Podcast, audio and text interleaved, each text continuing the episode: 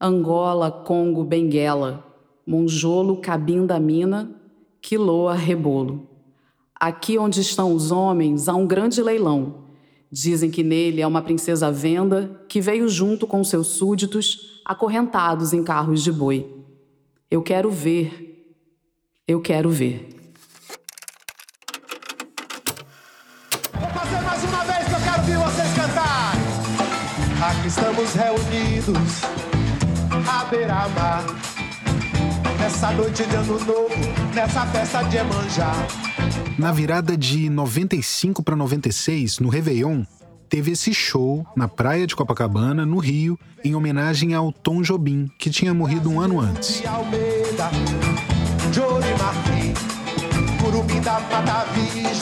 Antônio Carlos Jobim. Uh! Quero ouvir! Antônio Carlos Jobim.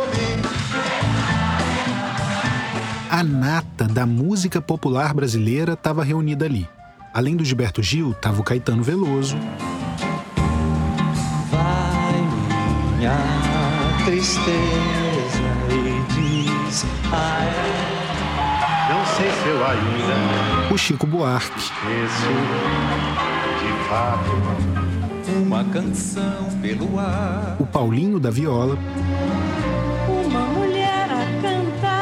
a Gal Costa, uma cidade a cantar. É de manhã, vem o sol, mas os pingos da chuva que ontem caiu e o Milton. ainda estão a brilhar, Ah, o Milton. estão a dançar. Eu não tinha nem idade e nem morava no Rio nessa época, mas só de ouvir já dá pra imaginar que deve ter sido um show histórico. Tanta gente incrível junta no palco. Claro que tem muitos outros, mas digamos que se tivesse uma Copa do Mundo de Música e o Brasil mandasse essa seleção, com mais mulheres, claro, a gente estava bem demais. Altas chances de trazer a taça. O que é muito louco é que esse show com tanta gente incrível acabou marcado por uma coisa pra lá de chata. Pra não dizer coisa pior. É que vieram à tona os cachês. Cada artista recebeu 100 mil reais para se apresentar. Os valores são da época, de 96. Cada artista recebeu 100 mil reais, menos o único sambista do grupo. O Paulinho da Viola recebeu 30 mil. E isso deu um fuzuê danado na época. Ah, é importante dizer que os demais artistas não tiveram nada com isso. Foi uma decisão da organização do evento. Uma das organizadoras chegou até a dizer que a culpa era do Paulinho e da forma como ele conduzia a carreira dele. Segundo ela, enquanto os outros artistas tinham escritórios, o Paulinho trabalhava no fundo do quintal da casa dele. Não tem muita sutileza nem muita camada para ser desvelada num negócio desse. Para muita gente que acompanhou, ficou evidente. Foi um caso de preconceito contra o samba. Como se o samba, uma das maiores ou talvez a maior expressão cultural negra brasileira, ou a maior expressão musical brasileira, fosse menos MPB. Como se o samba nem fosse MPB. MPB, essa coisa elevada que veio vindo lá da bossa nova e foi se desdobrando em outras coisas tão finas quanto ao longo do tempo. E é muito absurda essa ideia, porque. Bom, escuta isso aqui.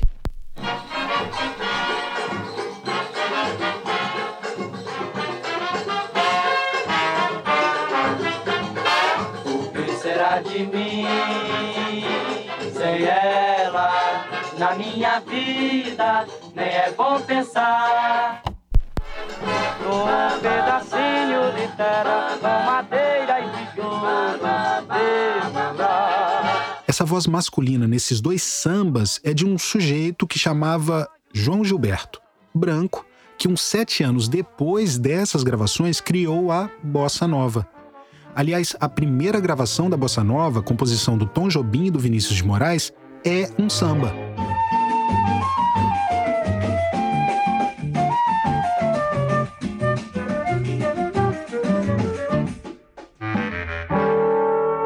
Vai minha tristeza e diz a ele pode ser Essa primeira gravação é na voz da Elisete Cardoso, uma mulher negra. A versão do João Gilberto foi gravada um mês depois com um novo arranjo e foi essa que lançou a carreira dele como a grande estrela da bossa nova. Vai minha tristeza e diz a ela que sem ela não pode ser. O próprio João Gilberto sempre reconheceu que o samba está na origem da bossa nova. Isso não é nem nenhuma novidade, nenhuma polêmica, é algo para lá de pacificado. Deixa que o meu samba sabe tudo sem você. Eis aqui este sambinha feito numa nota só. Eu nasci com o samba, no samba me criei. Do danado do samba, nunca me separei, nunca me separei, nunca me separei. A bossa nova não ia nem existir se pessoas negras não tivessem criado o samba décadas e décadas antes. E não é só a bossa nova. Não teria música brasileira se não fossem pelos africanos e pelos seus descendentes. Quer dizer, até teria, mas não seria nada parecido com o que é internacionalmente cultuado como música brasileira.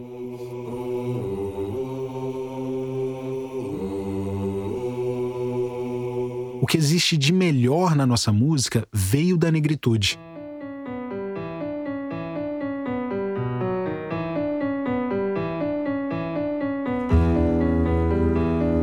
Veio do talento de pessoas que, como forma de resistência, como forma também de lazer, de trabalho, como forma de dar vazão tanto ao sofrimento quanto à criatividade, de dar vazão às suas genialidades, essas pessoas pegaram aquela coisa chata e velha que chegava da Europa, da branca Europa, juntaram com os conhecimentos, as rítmicas e as diferentes harmonias africanas e a dos povos originários, dos indígenas, juntaram tudo, bagunçaram tudo, melhoraram tudo e transformaram em algo novo. Criaram a música brasileira. E você vai entender como. Eu sou o Tiago Rogero, este é o podcast do projeto Quirino, produzido pela Rádio Novelo. Episódio 3 Chove Chuva.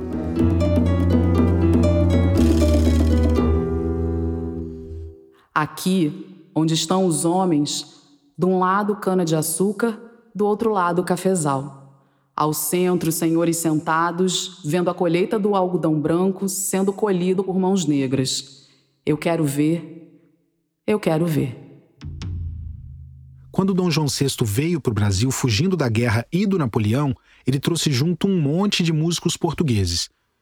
E uma das primeiras medidas dele foi criar lá naquele terreno que tinha sido doado por um traficante, na Quinta da Boa Vista, uma capela real, que era anexa ao Palácio de São Cristóvão.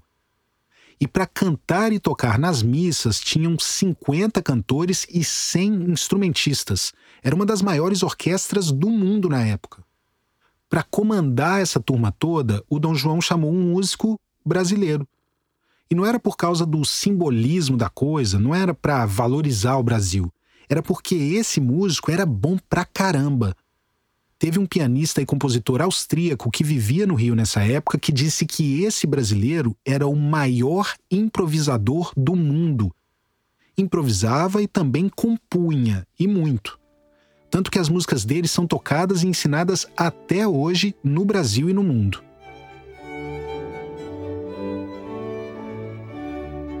São músicas sacras, né? Nessa época era isso que rolava.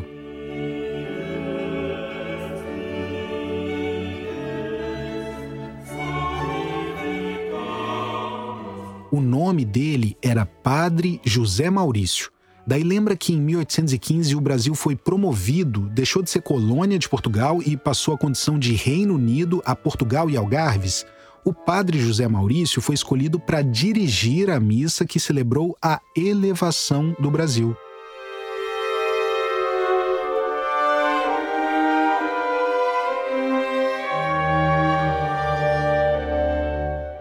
Quando estourou aquela revolta lá em Portugal e exigiram o retorno de Dom João em 21, rolou um arroxo salarial na Capela Real. O salário dos músicos, que já não era lá essas coisas, foi reduzido a menos de um quarto.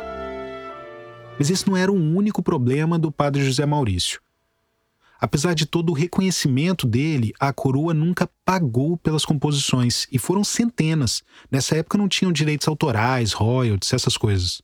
E os músicos portugueses, que eram a maioria na orquestra da Capela Real, sempre resistiram a ser comandados por um brasileiro que nunca tinha saído do país para estudar nos grandes conservatórios.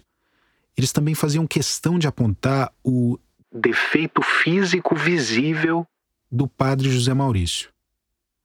O maior improvisador do mundo, o autor de composições que são gravadas até hoje, mais de 200 anos depois, tinha o defeito de cor. Ele era negro. Apesar de todo esse talento, o padre acabou tendo um fim de vida bem difícil. Na miséria mesmo. Coisas do Brasil. Que eu ame tanto, sem ser amado, sou infeliz, sou desgraçado, que eu ame tanto. Essa música também é do padre José Maurício. A gravação é de 2019 da Orquestra e Coro Vox Brasilienses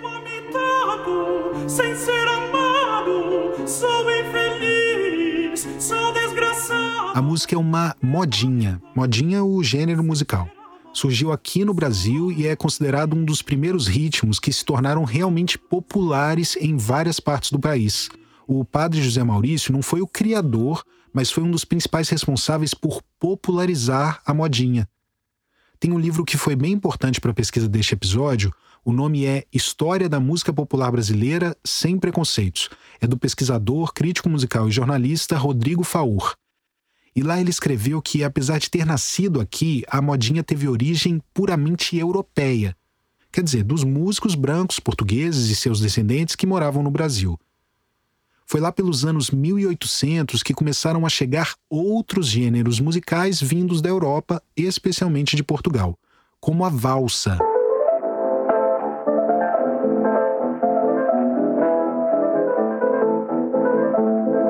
também tinha a polca.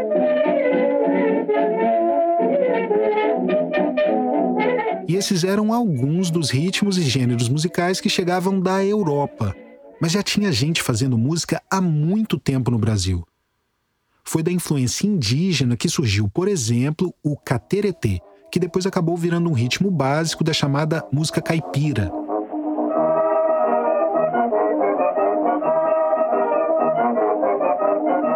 E tinha, claro, os milhões de africanos que os escravistas brasileiros não paravam de trazer ano após ano e cada vez mais. Aqui no Brasil tem uma série de registros bem antigos de manifestações musicais entre os escravizados. À época, em geral, as autoridades só descreviam tudo como batuque, que é um danado de um reducionismo. Foi pela influência desses africanos que surgiu uma das primeiras músicas afro-brasileiras, o maracatu, nasceu ainda no século XVII em Pernambuco, com participação indígena também.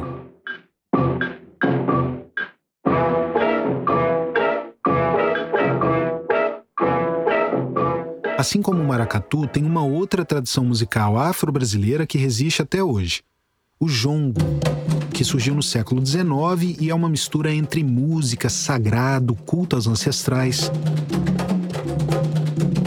Aliás, quando eu falo música e africanos, você provavelmente deve estar pensando em percussão. E é verdade, a percussão é uma base das culturas africanas, mas não é só percussão. E quando eu digo só percussão, não quero dizer que a percussão é pouca coisa, como se percussão fosse fácil, como se fosse menos música. É toda uma visão diferente de música, de mundo, toda uma outra construção. Por exemplo, uma característica da musicalidade africana é a polirritmia, a superposição de ritmos ou métricas diferentes. É mais ou menos assim. Tem música em quatro tempos. Um, dois, três, quatro. Tem música em três tempos. Um, dois, três. E sei lá, em seis tempos dois, três, quatro, cinco, seis. A polirritmia sobrepõe esses tempos, bota um em cima do outro, toca todos juntos ao mesmo tempo. E fica assim.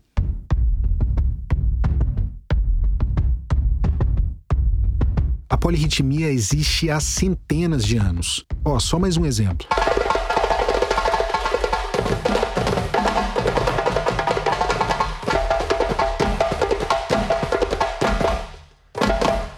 Onde foi que eu já ouvi algo assim?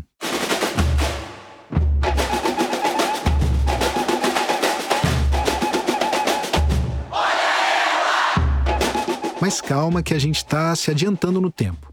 A polirritmia está na origem de um tanto de gênero musical não só no Brasil, mas em outros países que também receberam africanos escravizados, como a rumba em Cuba.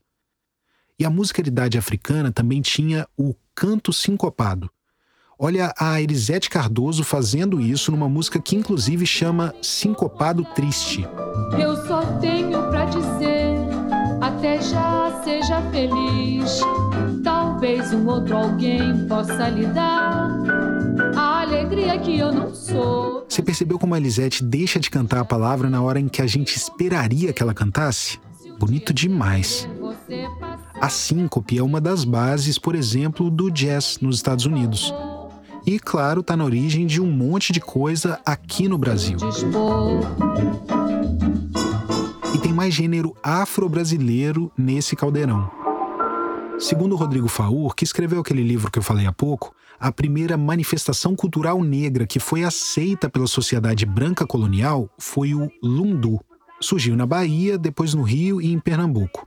Primeiro, o lundu era uma dança, depois virou um gênero musical. As letras eram meio cômicas, meio indiscretas, tipo essa aqui. Quem dá beijo em mulher velha, que tem boca distensada, logo fica com dor de dente e a barriga destemperada. Bola embalagem, bola em cima, bola embaixo. O Faur também considera o lundu o nosso primeiro ritmo afro-brasileiro importante, porque foi fundamental na formação de outros ritmos que vieram depois, como o tango brasileiro, que era uma mistura de polca, habaneira, tango espanhol e lundu.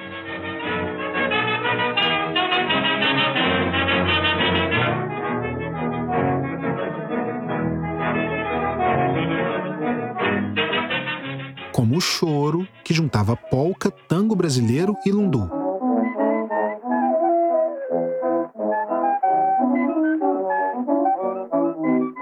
E tinha também o machixe, que era uma mistura de polca com lundu, de tango com lundu.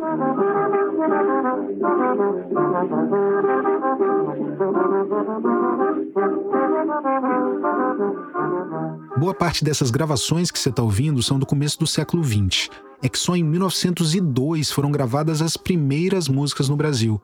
Uma parte desse acervo está no site do projeto Discografia Brasileira do Instituto Moreira Salles. A música popular brasileira foi e é feita por muitos. É onde a gente sente o sangue brasileiro correr na cultura, é na música popular. Nenhuma outra manifestação cultural e artística traz tanto de brasilidade quanto a música.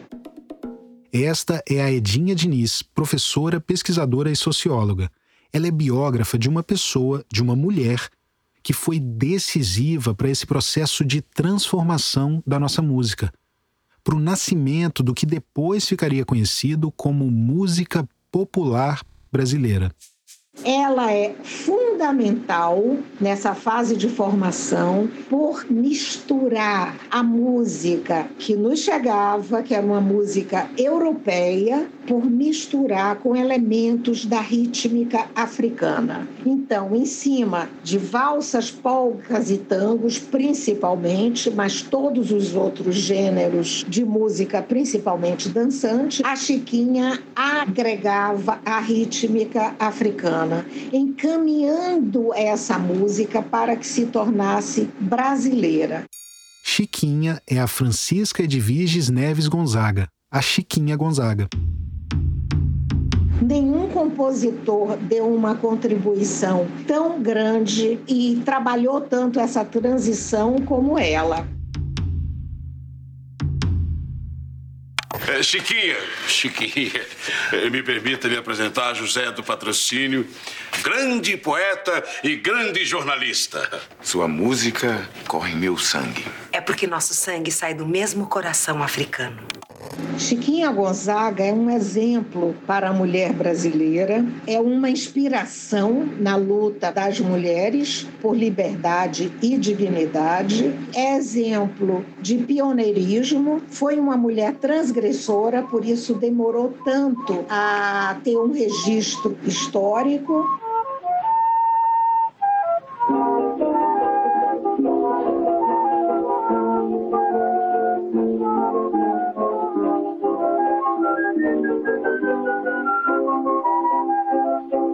A música popular ainda não estava na rua, nos grandes espaços. Ela era uma música praticada em salão por sinhazinhas. A mulher era uma grande executante de música. Na sociedade ainda escravista, imperial, os dois grandes elementos sociais executores de música são a mulher e o escravizado, ou seja, os elementos sociais mais oprimidos e que, portanto, tinham mais necessidade de expressão. Só que a mulher praticava música na sala de visitas. Algumas compunham, poucas publicavam, chegavam a editar, mas nenhuma ousava pular a janela da sala de visitas, porque colocava em risco sua reputação. Não havia possibilidade da mulher se profissionalizar em música.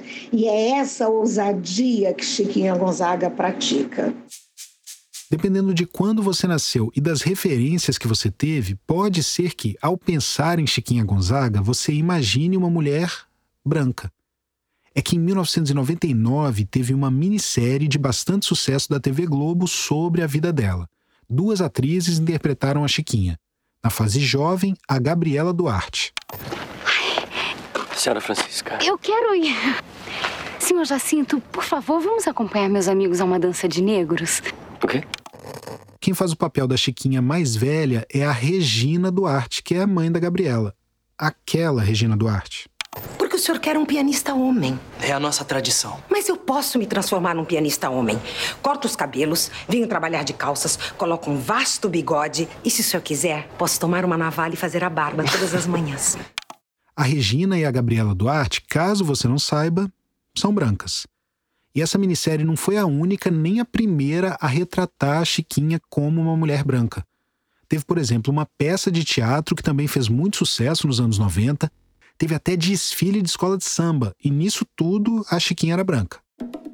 Porque até então nós só tínhamos o registro de que ela era morena, trigueira, a partir de 2009, portanto, só 10 anos depois da minissérie e muitos anos depois de teatro, só na segunda edição, revista e atualizada da biografia, que eu trazia essa documentação da Cúria Metropolitana, a documentação dos livros, registros da Igreja Católica. Então, só a partir de 2009 eu pude documentar a origem de Rosa, mãe de Chiquinha, e Tomásia, sua avó, escravizada. A mãe da Chiquinha só não foi escravizada porque foi libertada na pia batismal. Isso era algo que acontecia às vezes.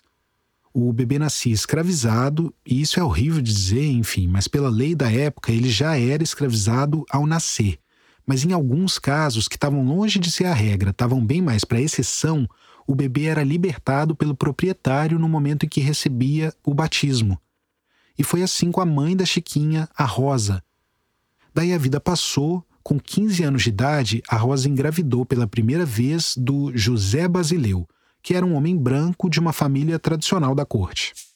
Então, a Chiquinha é fruto de um homem branco de olhos claros, de família socialmente bem situada, e uma mestiça, uma parda, como eles chamavam, né? alforriada na pia batismal, e, portanto, Chiquinha é neta de uma escravizada mas o pai dá à sua primogênita uma educação esmerada em casa, mas também o professor de piano, porque a música fazia parte da educação de uma mocinha.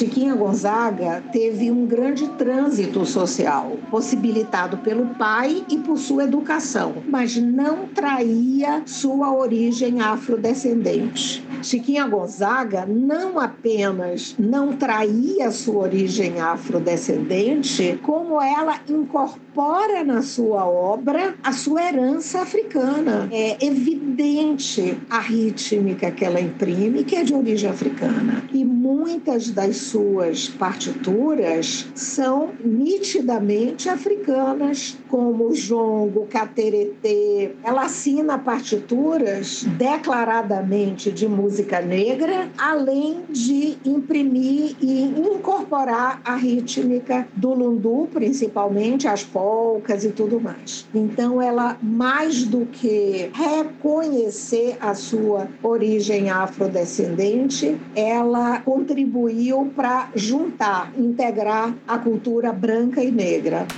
A Chiquinha compunha também trilhas de operetas e peças de teatro. Em 1912, ela criou uma peça, o nome era Forrobodó, que bateu todos os recordes de público da época, com 1.500 apresentações. E o elenco era formado por 10 negros e só um branco. Se isso é algo que ainda é disruptivo hoje, imagina naquela época. Ela também foi pioneira na luta pelos direitos autorais dos compositores.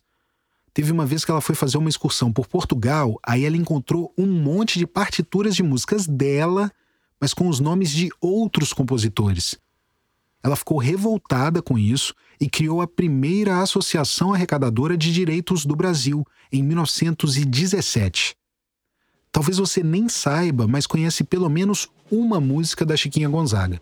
No mínimo, a mais famosa de todas.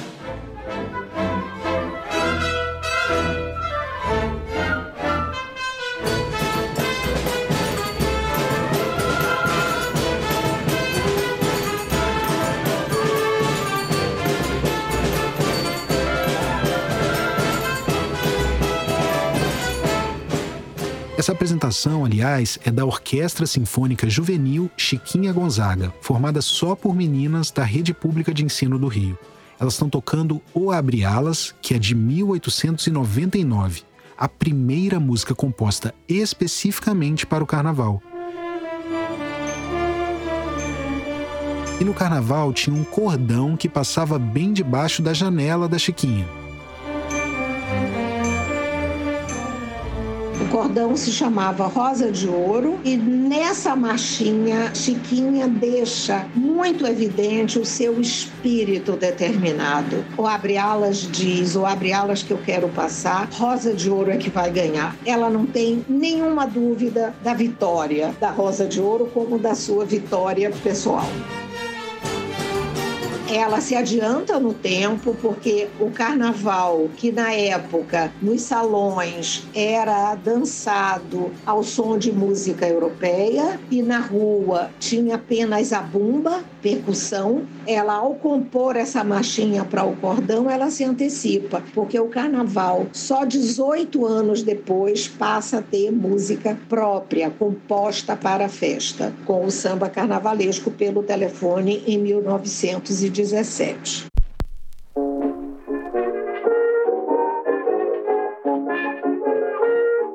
Pelo telefone. O chefe da folia pelo telefone manda me avisar. E com alegria não se questione para se brincar. Você já deve conhecer as polêmicas envolvendo pelo telefone.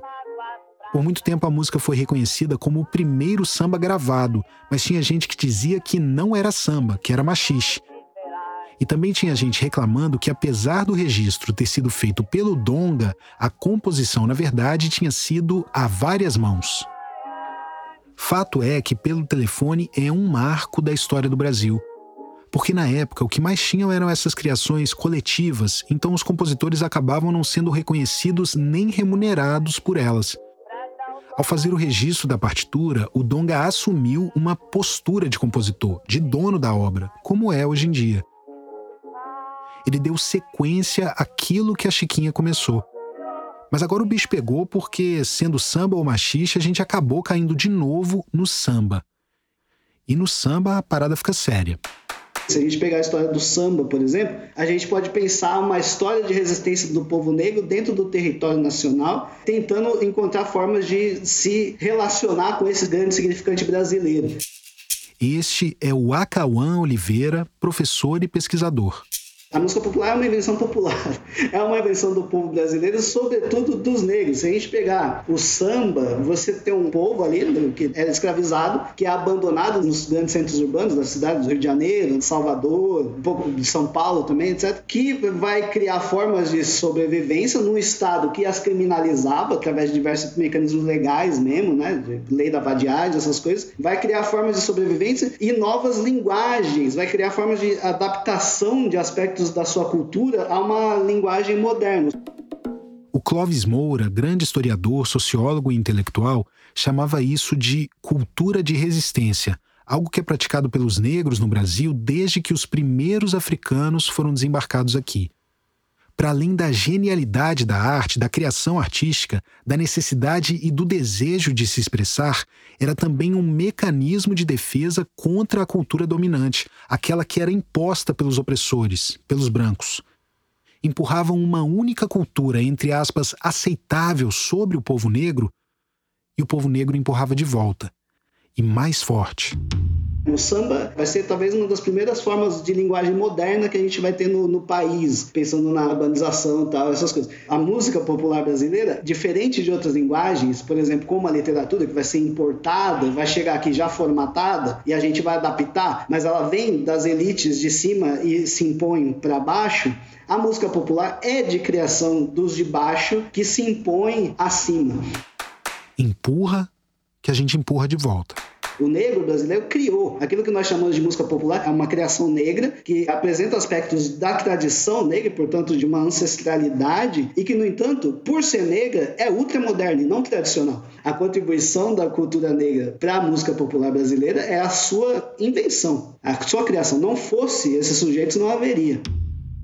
E daí você lembra de toda aquela história do show do Réveillon, do começo do episódio? Dá para enxergar meio que uma linha nisso tudo, né? Pensando lá de trás.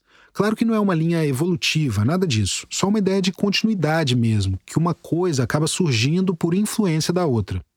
Primeiro já tinham os povos originários aqui, povos musicais, daí chegam lá aqueles ritmos europeus, coisa de piano, de cravo. Os africanos pegam aquilo, juntam com tudo que traziam e constroem algo novo.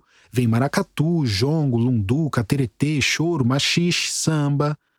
Daí a gente tem a genialidade de um Pixinguinha, de uma Clementina de Jesus. A turma da Bossa Nova bebendo desse samba, se inspirando nele, e esse caminho leva a MPB. Um guarda-chuva que, na teoria, reúne toda a diversidade da nossa música. Música popular brasileira, com M, P e B maiúsculos, a nossa brasilidade montei um curso e estou apresentando que chama Música Preta Brasileira. E daí, em alguns lugares que eu apresento esse curso, de vez em quando aparece alguém dizendo: Ah, mas por que falar em música preta brasileira? Música não tem cor. O que existe é música brasileira. E aí é muito curioso, né? Como essa ideia de nação ela serve para eliminar diferenças e homogeneizar aquilo que seria da ordem de uma pluralidade em conflito, né? E daí a gente pensa na identidade negra, identidade indígena, etc, etc. Quando se homogeneiza algo, geralmente alguma coisa vai ficar de fora. Tem um texto do Paulo da Costa e Silva, professor e pesquisador, que deu pra gente a ideia de abrir o episódio com aquela história do show em homenagem ao Tom Jobim. O Paulo diz lá que tem esse grande guarda-chuva da MPB e que esse guarda-chuva tomou emprestada a tradição do samba, mas nunca se integrou de fato com ela. Aí ele faz até uma analogia. Era como se um temporal caísse no palco na hora do show. Tava todo mundo embaixo do guarda-chuva, Chico, Caetano, Gal. Mas o Paulinho da Viola, o representante do samba, estava com o corpo meio para fora, tomando chuva.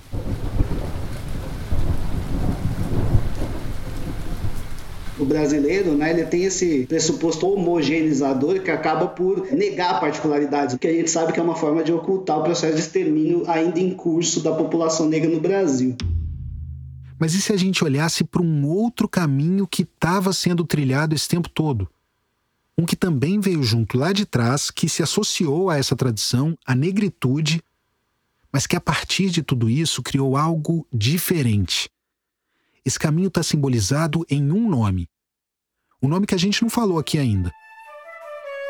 O cara que abriu esses caminhos ele não apenas segue ali nas transformações do MPB como uma vertente, mas ele inaugura uma outra vertente que vai desaguar em uma outra história da música popular brasileira. Ao realizar o negro enquanto sujeito de si, totalmente sujeito de si próprio, ele reatualiza a música popular e recria os seus caminhos. O fundador de uma nova história da música popular brasileira, bebendo de tudo que veio antes, valorizando tudo que veio antes mas construindo outro futuro, afrofuturista. E ao fazer isso, ele reinventa a função do violão, reinventa a função do canto, reinventa a função da voz, reinventa o imaginário negro. E é por isso que eu acho mais avançado do que o Pantera Negra. Porque o Pantera Negra faz isso até certo ponto, mas recoloca dentro da lógica do liberalismo norte-americano. É o negro em liberdade sujeito à dinâmica do capital. O Jorge Ben não é isso. É o negro em liberdade plena, nos momentos onde ele consegue alcançar isso. Jorge Ben Jor.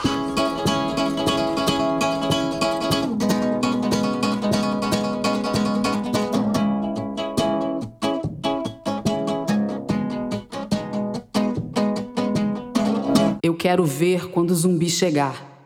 O que vai acontecer? Zumbi é o senhor das guerras, é o senhor das demandas. Quando o zumbi chega, é zumbi é quem manda. Eu quero ver, eu quero ver. Isso que você está ouvindo é a letra de uma música do Jorge Benjor. O nome é Zumbi. Quem declamou para a gente ao longo do episódio é a Angélica Paulo, jornalista que foi uma das pesquisadoras e é a produtora do podcast do Projeto Quirino. Eu sou fascinado por essa música. O Jorge Ben começa falando os nomes de alguns dos povos africanos que vieram escravizados para o Brasil. Depois menciona uma princesa africana sendo vendida num leilão de escravizados. E isso é verdade, a escravidão trouxe integrantes de realezas africanas, de grandes reinos muito mais antigos, cuja história começou muito antes de português sequer pisar em África. Daí ele fala dos senhores brancos sentados, sem fazer nada, enquanto todo o trabalho era feito por mãos negras e termina com um aviso. Eu ouço até como uma ameaça. Eu quero ver quando o zumbi chegar. Eu quero ver quando o zumbi chegar. O que vai acontecer?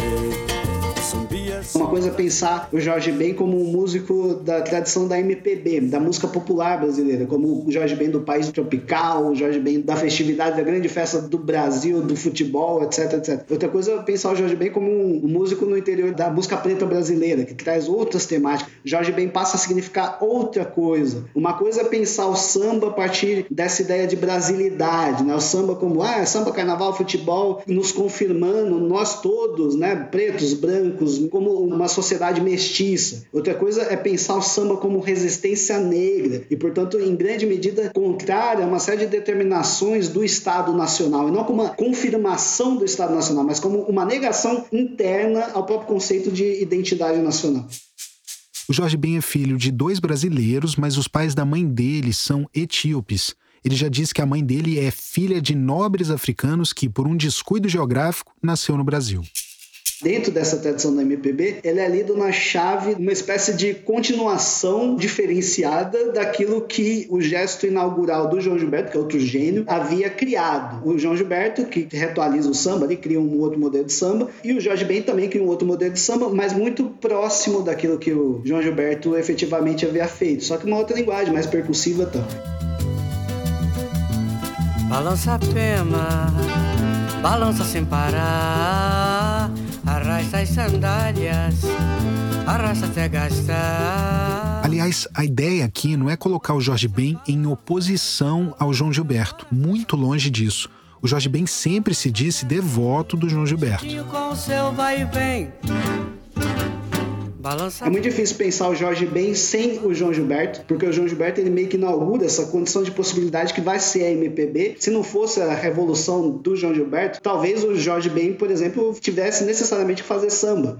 essa ideia de uma linguagem autoral, essa linguagem autoral ter presença nas gravadoras, como uma aposta e tal, se deve muito ao sucesso da bossa nova e, sobretudo, ao que o João Gilberto conseguiu realizar com o violão. O próprio fato de ser voz e violão, que o Jorge Ben vai começar nesse sentido e tal.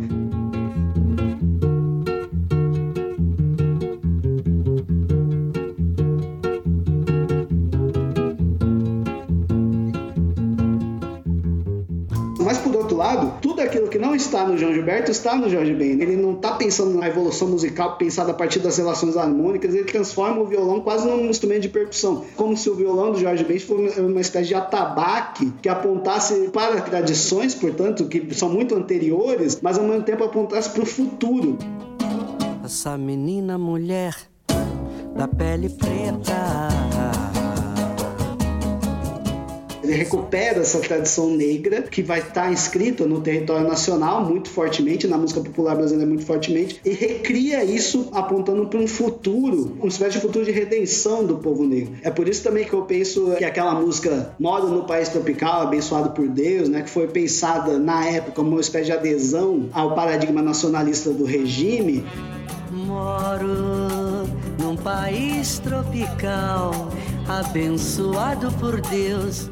Na verdade, o país tropical abençoado por Deus não é o país dos militares, é o país do povo negro em liberdade, que só existe a partir do território nacional, mas fora do significante nação, tal como pensado pelos militares. O país tropical abençoado por Deus é o país dos quilombos dos palmares. Essa ideia do Jorge Ben como criador de uma mitologia negra, pensado a partir do amor e não da dor, pensado para fora daquilo que o colonizador fez do nosso povo, essa redução né, do corpo negro a uma condição de pura materialidade, de pura coisa, a redução radical da subjetividade ao corpo, como diz o Fanon, o Jorge Ben consegue criar narrativas do povo negro, das mulheres. Né? Eu só quero que Deus me ajude a ver meu filho nascer e crescer e ser um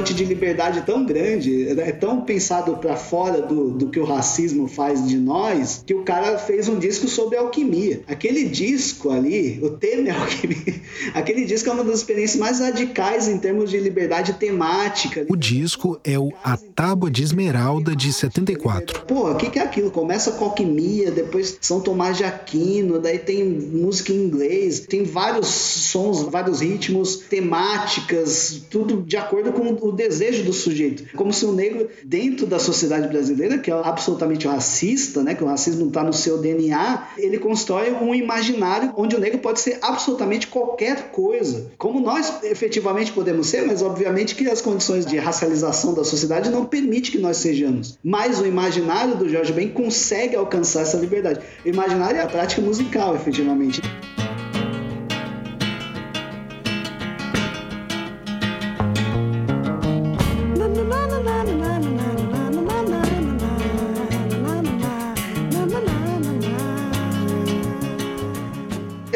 A singularidade que o Jorge Ben atinge naquilo que ele faz na, música dele fosse tão grande que não pudesse ser replicada. Não dá para ter um método Jorge Ben, assim como é possível ter um método bossa nova, não é possível ter um método Jorge Ben. É uma singularidade muito radicalizada. E essa singularidade alcança no retorno dessa consciência a uma ancestralidade negra, porque a música do Jorge Ben é totalmente ancestralidade negra, do jeito que ele canta, emulando figuras do candomblé, por exemplo, no Voxê, no Preto Velho, nas figuras que ele cria, nas personagens que ele inventa, nas temáticas que ele aborda.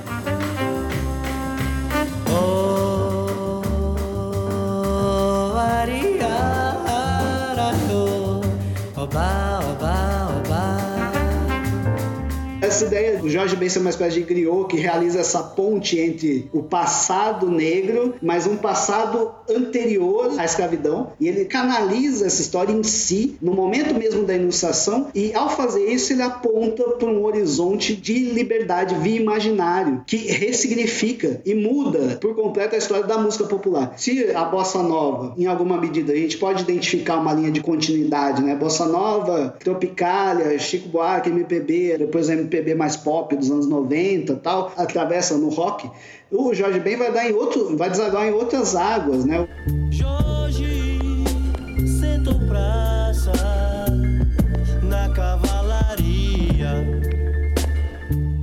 Racionais não tem nada a ver, o rap brasileiro, não tem nada a ver com João Gilberto, mas tem tudo a ver com o Jorge Ben. O Black dos anos 70 também, ali, Tim Maia, o próprio Djavan, depois o pagode romântico, o próprio axé, em grande medida, vai ter uma relação com a linguagem proposta pelo Jorge Ben, que em grande medida é uma espécie de anti-João Gilberto.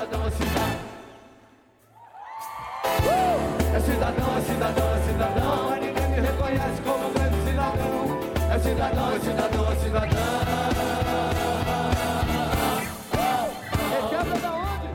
Quando eu penso nesses caminhos abertos pelo Jorge Ben, isso me leva de novo para Zumbi, que é aquela música que a gente ouviu declamada ao longo do episódio.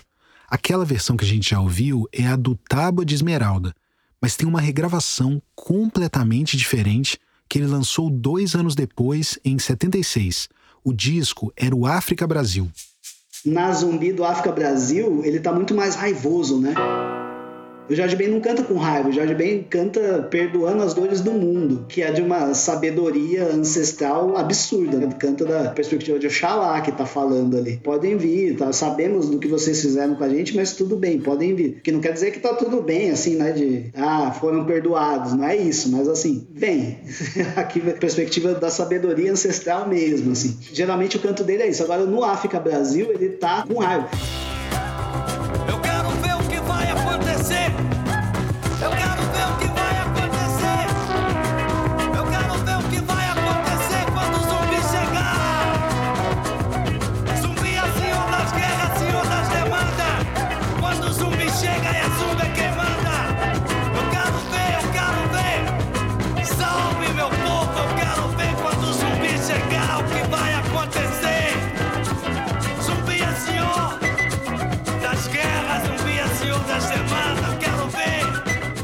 Dentro dessa ideia de Brasil como um campo de conflito permanente, onde um lado detém o monopólio da violência e o outro sobrevive e reinventa formas de vida que jamais seriam inventadas pelos polos que têm as armas, que é o polo branco, obviamente. O mais curioso e perverso, por outro lado, desse movimento é aquilo que tem de bom no Brasil, que presta no Brasil, é, é negro. A brasilidade oficial, o Brasil oficial, produz mecanismos de morte, opressão, violência. E tudo aquilo que é interessante e bom e positivo é produzido pelo negro que resiste a esse modelo de morte, violência e exclusão. E o que há de perverso nisso é que essas formas de resistência são frequentemente apropriadas como signos de brasilidade.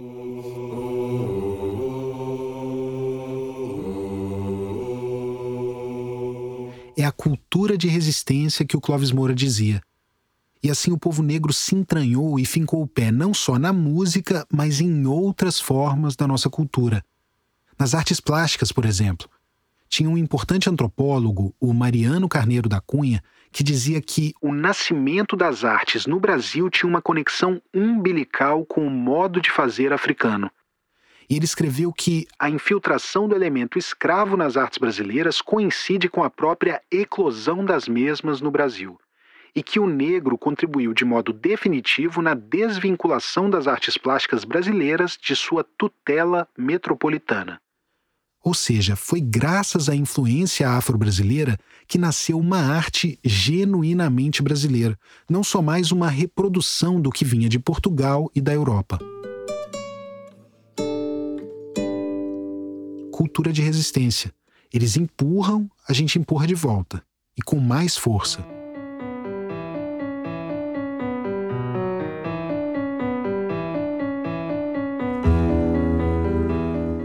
Outro filho dessa diáspora que eu gosto muito, o intelectual estadunidense W.E.B. Du Bois.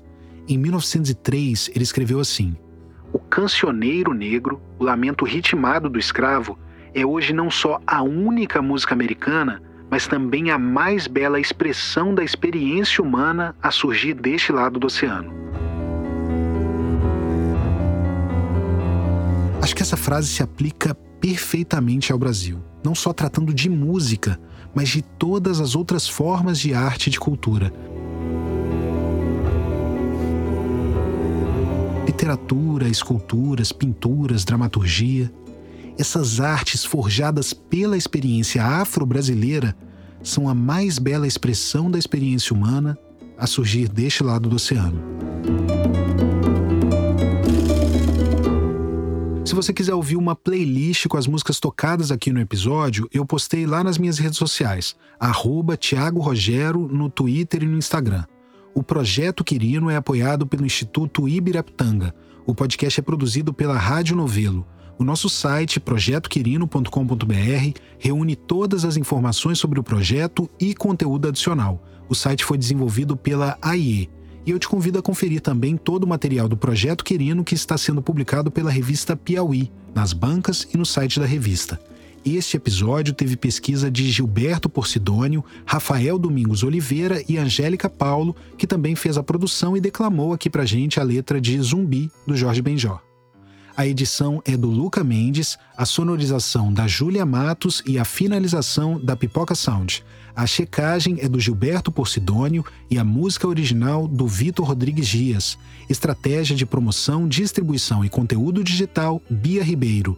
A identidade visual é do Draco Imagem. Os transcritores das entrevistas foram o Guilherme Póvoas e o Rodolfo Viana.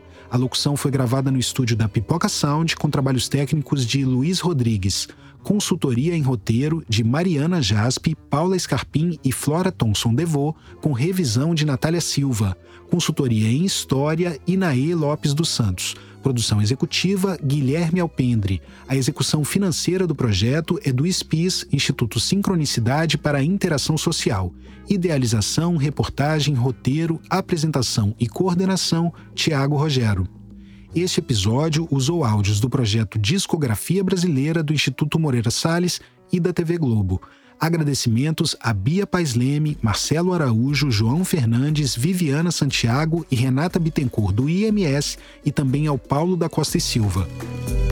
As músicas usadas no episódio foram na ordem em que apareceram aqui.